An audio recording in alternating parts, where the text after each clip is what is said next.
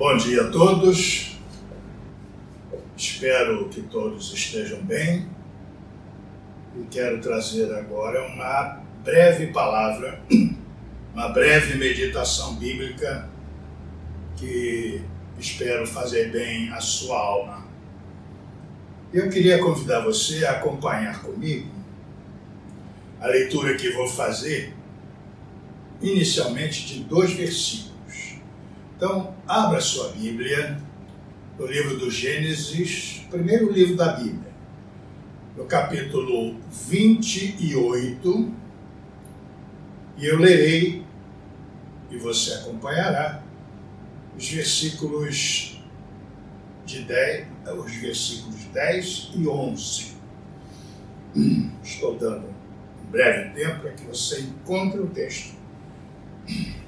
Livro do Gênesis, capítulo 28, versículos 10 e 11. Acompanhem a leitura que vou fazer. Partiu Jacó de Berseba e seguiu para Arã. Tendo chegado a um certo lugar, ali passou a noite, pois já era sol posto. Tomou uma das pedras do lugar, fê-la seu travesseiro e se deitou ali mesmo para dormir. Interrompa aqui a leitura. Eu quero dizer a você que vou conduzir essa meditação a partir de duas perguntas. A primeira eu faço agora, à luz do que lemos. Queria perguntar a você: por que esse homem chamado Jacó que você deve saber, você que está mais acostumado com as escrituras sagradas, era filho de Isaac, era neto de Abraão. Veja a importância desse homem no contexto da história do povo de Israel. Por que, volto a perguntar, esse jovem sai de Berseba, que era lá no sul da terra de Canaã, próximo à península do Sinai, e se dirige para Berseba, lá na Mesopotâmia. O que eu estou querendo dizer é que essa viagem seria, como foi, muito longa. E, à luz do que lemos, ele estava sozinho. Não há nenhuma indicação de que era acompanhado por outras pessoas. Sozinho. E nesse caminho, chegando a um lugar, ele passa a noite. Diz o texto, porque já era sol posto.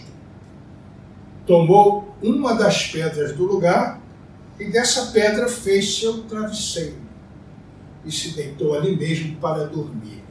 Condições as mais adversas. Sozinho, numa viagem que seria longa, chega à noite, na primeira etapa da sua caminhada, e encontra um lugar que lhe pareceu o melhor para descansar e toma uma pedra e dessa pedra, naturalmente deve ter forrado com alguma pele que levava, ele faz o seu travesseiro. Um total desconforto. Por que esse homem, filho de Isaac, neto de Abraão, se vê num contexto tão desfavorável? A resposta está em versículos anteriores que você depois, com calma, vai poder conferir, embora a história seja bastante conhecida. Então, nos, nos capítulos deste mesmo livro do Gênesis, capítulo 25 e 27, você vai encontrar essa resposta. É que a Jacó, na verdade, estava fugindo de seu irmão gêmeo Esaú. Porque tomara de Esaú, seu irmão mais velho, porque nasceu primeiro, embora nascessem quase que simultaneamente, tomara de Esaú o direito de primogenitura, o direito de ter sido o primeiro a nascer. Isso lhe dava vantagens, isso lhe distinguia. Jacó engana Esaú e toma dele esse direito de primogenitura com um simples prato de lentilhas que ele havia, Jacó, preparado. Esaú, chegando do, da caça, porque era caçador, com fome, pede a Jacó que lhe dê um pouco desse cozinhado de lentilhas. Jacó se aproveita da oportunidade e lhe tira a primogenitura, dizendo: só se você me der o seu direito de primogenitura. E Esaú, com fome, disse: de que vai me servir a primogenitura e o direito que ela me dá se eu morrer de fome? Dê-me aí o prato, a primogenitura é tua. Jacó fez jurar, e ele assim jurou. E a partir daí a primogenitura passou a Jacó. Enganou o irmão. Tomou-lhe o direito de primogenitura. Logo a seguir, com a associação e a ajuda da mãe, ele aí toma de Esaú não mais a primogenitura e o direito que ela lhe dava, mas a bênção do pai, a bênção de Isaac. Como Isaac havia recebido a bênção do seu pai, Abraão. E num arranjo feito com a mãe, ele sai na frente, de novo, de Esaú, e toma essa bênção. Esaú, percebendo tudo que lhe fora tirado, se irrita, se enraivece e a partir daí planeja matar Jacó, seu irmão. É por isso que a mãe, percebendo tudo isto, pede a Isaac, seu marido, que despeça Jacó, seu filho, para ir até a casa do tio Labão, lá na Mesopotâmia, lá em Arã, para que fugisse do irmão. Nesse contexto está esse homem agora sozinho num, num lugar desconhecido até então, a caminho de Arã, no, na, no meio da noite, ou melhor, no início da noite que acabara de chegar, buscando descansar. E ali ele toma uma pedra, faz dessa pedra o seu travesseiro e dorme. Então, a pergunta que fiz no início, por que esse homem, filho de Isaac, neto de Abraão, se vê numa situação dessa? A resposta está dada. Porque ele enganou o irmão duas vezes. E uma delas com a ajuda da própria mãe, que o ajudou a sair do lugar onde morava para fugir da ira de, de Esaú. Respondida essa primeira pergunta, continuo a leitura do texto. Gênesis capítulo 28, agora a partir do versículo 12. Encontrou? Então acompanhe. E Jacó sonhou, exposta na terra uma escada, cujo topo atingia o céu. E os anjos de Deus subiam e desciam por ela Perto dele estava o Senhor e lhe disse: Eu sou o Senhor, Deus de Abraão, teu pai, e Deus de Isaque. A terra em que agora estás deitado, eu te darei a ti e a tua descendência. Agora a segunda pergunta que eu faço a você. A primeira, lembra? Porque Jacó, o filho de Isaac, o neto de Abraão, não é? Se vê sozinho, no meio de uma caminhada que haveria de ser longa, deitado num lugar qualquer, tendo por travesseiro uma pedra, porque enganara o seu irmão Esaú por duas vezes, numa delas com a ajuda da mãe. Agora, a segunda pergunta. Ora, um homem assim, enganador, um homem assim, agora sonha um sonho maravilhoso. Posta na terra uma escada, cujo topo atingia o céu, e os anjos de Deus subiam e desciam por ela. Perto dele estava o Senhor e lhe disse: Eu sou o Senhor, Deus de Abraão, teu pai, Deus de Isaque. A terra em que agora estás deitado eu te darei, a ti e a tua descendência. Por que agora?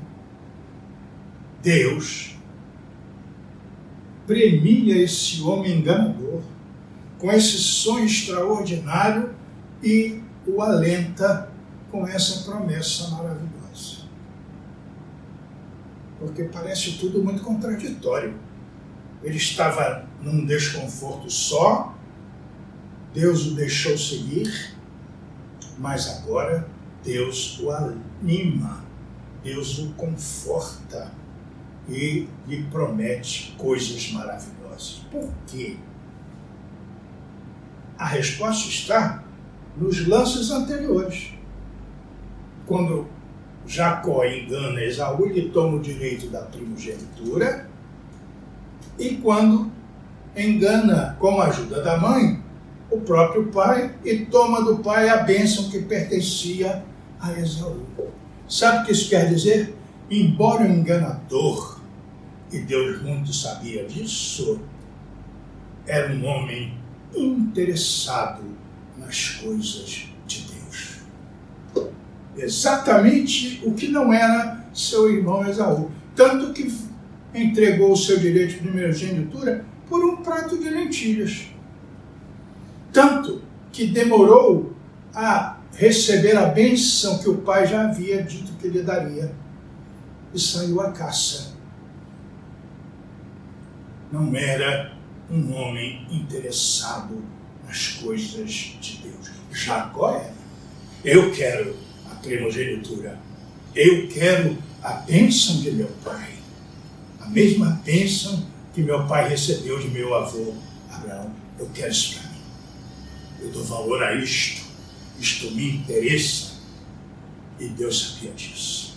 Por isso, não o livrou da caminhada. Ele haveria de completá-la, chegaria até Arã casa de seu tio Labão. Lá ele serviria a Labão. Não seria o filho de Isaac, mas o sobrinho de Labão. Seria servo. Deus não o livrou disto. Deus não o dispensou disto, porque nossos atos têm consequências. E nós precisamos arcar com elas, mesmo quando o nosso interesse parece ser muito bom.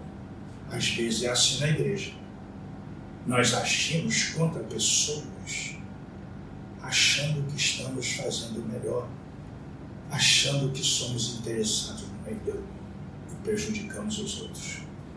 Sofremos as consequências por isso. Deus não nos dispensa das responsabilidades, mas também não nos abandona. E não abandonou Jacó. Jacó sonha este sonho Jacó, na verdade, sonhou com Deus. Maravilhoso. Sonhar com Deus. Ah, sonhamos com tantas coisas. Sonhos que às vezes nem entendemos nada. Sonhamos com nossos parentes que se foram. Sonhamos com parentes que estão conosco. Sonhamos com a igreja. Eu então sonho demais com a igreja. Quase sempre meu sonho com a igreja, eu estou atrasado para assumir o púlpito tem que sair correndo, vestir a toga. Eu não sei porquê, mas esse sonho é recorrente. Aqui, Sacó sonha com Deus. Sonha com Deus. E quando ele desperta. Aí o texto prossegue. Despertado Jacó do seu sono, disse: Na verdade, o Senhor está neste lugar. Versículo 16. E eu não o sabia. O sonho com Deus, o sonho de Jacó, era real. Deus estava ali. Tudo que o sonho lhe dissera, Deus agora lhe fala. Despertado Jacó do seu sono, disse: Na verdade, o Senhor está neste lugar e eu não sabia. Sonhar com Deus é sonhar as maravilhas dos céus. E as maravilhas dos céus estão ao nosso alcance não pela mediação da escada que estava posta no chão e atingiu os céus. E os anjos de Deus subiam e desciam por ela. Não, é pela mediação de Cristo. Em Cristo, a escada, somos conectados com os céus. Somos do chão, pisamos este chão, sabemos onde vivemos, mas sabemos também com quem podemos contar. Temos a sensibilidade para perceber que o céu está ao nosso alcance. E por Cristo, a providência de Deus nos chega, porque os anjos de Deus sobem e descem por Cristo. Quantos anjos de Deus já chegaram até você por Cristo? Não, não são seres alados necessariamente. Não são seres angelicais intangíveis. Às vezes, e quase sempre, são pessoas, são anjos que Deus envia através de Cristo para nos sustentar, para nos trazer soluções, para nos ajudar em nossas dificuldades, para nos consolar em nossas aflições. Deus, interessados pelas coisas de Deus, ainda que muitas vezes tenhamos que arcar com as nossas, os nossos descaminhos, com as responsabilidades das nossas péssimas escolhas, em Cristo não perdemos essa conexão com os céus. Estamos aqui no chão. Somos deste chão por enquanto, mas sem perdermos o contato com os céus, que de lá pelos anjos que Deus envia através de Cristo, a escada nos chega a sua providência e o seu cuidado. Deus abençoe você neste tempo de solidão às vezes, não é? Estamos isolados por razões que todos conhecem, como Abraão estava sozinho, uma caminhada que haveria de ser longa, mas Deus lhe diz: Você não está sozinho, não. Você está sofrendo as consequências do que você fez. Não foi muito bonito, não. Mas tudo isto por interesse nas coisas dos céus. Estarei com você sempre. Deus estará com você sempre. E através de Cristo a escada chegarão os anjos para cuidar de você. Amém? Vamos orar, irmãos. Deus bendito, nesta manhã de domingo, sentimos a, a falta do teu povo com quem nos reunimos nessas ocasiões. Mas também sabemos que teu povo está conectado conosco pela fé. Nesta manhã e nesta hora rogamos-te que alcances a todos com a tua bênção sem igual. Faze com que todos se sintam apoiados, consolados, sustentados pelos anjos que envias através de Cristo àqueles que se interessam pelas tuas coisas.